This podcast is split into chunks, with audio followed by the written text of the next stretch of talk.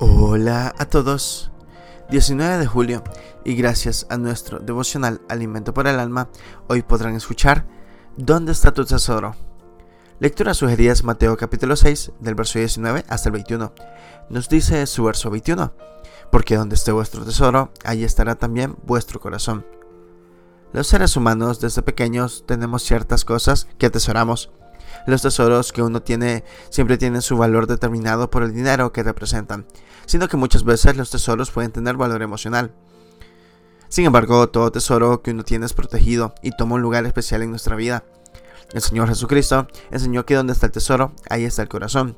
El mensaje del Mesías fue al contexto de no tener el énfasis en lo terrenal, sino en lo celestial. La conclusión del mensaje que dejó instruía que uno no puede servir a Dios y a las riquezas al mismo tiempo. Esta enseñanza es muy pertinente para el creyente en todo tiempo, con el énfasis social en que uno encuentra su propio placer. El enfoque está puesto en tesoros terrenales. El creyente debe recordar que su tesoro, es decir, su enfoque, anhelo, riquezas, deben estar en las cosas celestiales.